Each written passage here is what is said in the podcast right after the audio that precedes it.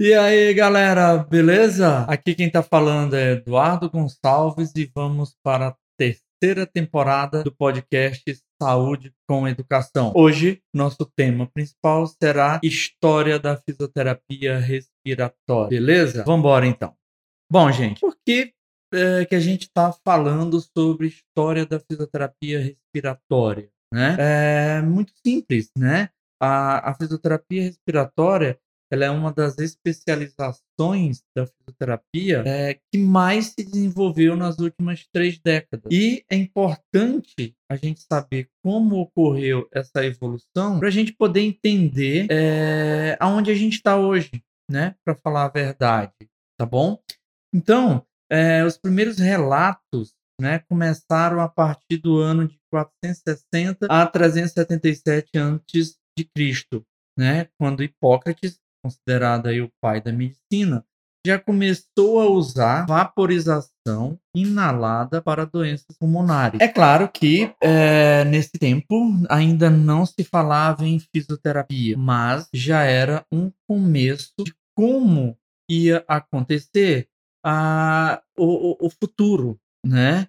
Ou seja, qual ia ser o futuro para o tratamento de doenças respiratórias. Até que, em 1910, um médico chamado Pasteur é, começou a observar o seguinte: logo após cirurgias abdominais, ele verificou que a grande maioria dos pacientes evoluía com colapso lobar, ou seja, o, os alvéolos entravam em colapso e, consequentemente, não realizavam troca gasosa verificou que após é, esses procedimentos era necessário fazer técnicas de reexpansão. Isso foi ali é, é, exatamente ali no período da Primeira Guerra Mundial, onde acontecia muito com os feridos de guerra. Até que em 1915 é, um cientista chamado McMahon descreveu pela primeira vez exercícios pulmonares que eram utilizados para lesões pulmonares, pleurais e do diafragma. E com isso, a gente começa a observar que é, muitos,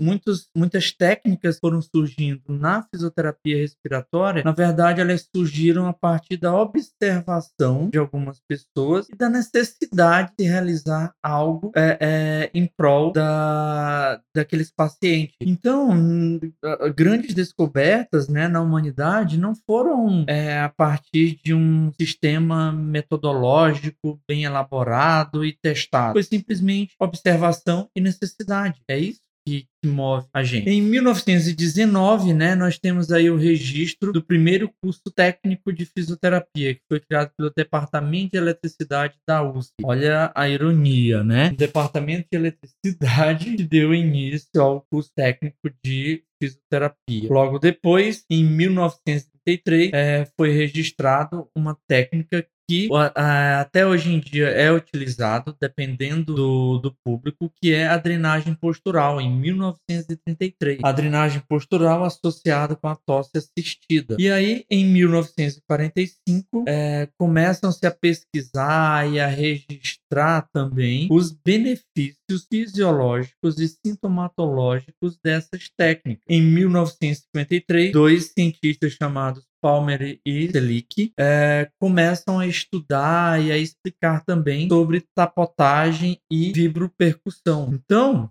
e até que Uh, a gente chegou na década de 80 com uh, um fisioterapeuta chamado Carlos Alberto Caetano Azeredo, que foi um dos grandes fisioterapeutas, contribuiu muito para o crescimento da fisioterapia respiratória no Brasil. O Azeredo tem vários livros publicados. Em 83, ele organizou, junto com outros fisioterapeutas, o primeiro simpósio internacional de fisioterapia respiratória, que esse simpósio existe até hoje, só que atualmente ele está sendo é, realizado na cidade de São Paulo, tá bom? E uh, é o que a gente uh, tem para falar sobre essa parte da fisioterapia respiratória. Eu convido a todos a lerem né, o livro do Sarmento, Fisioterapia Respiratória no Paciente Crítico. O capítulo 1 desse livro, ele, ele traz mais detalhes dessa história com bastante enriquecimento, que vai ajudar a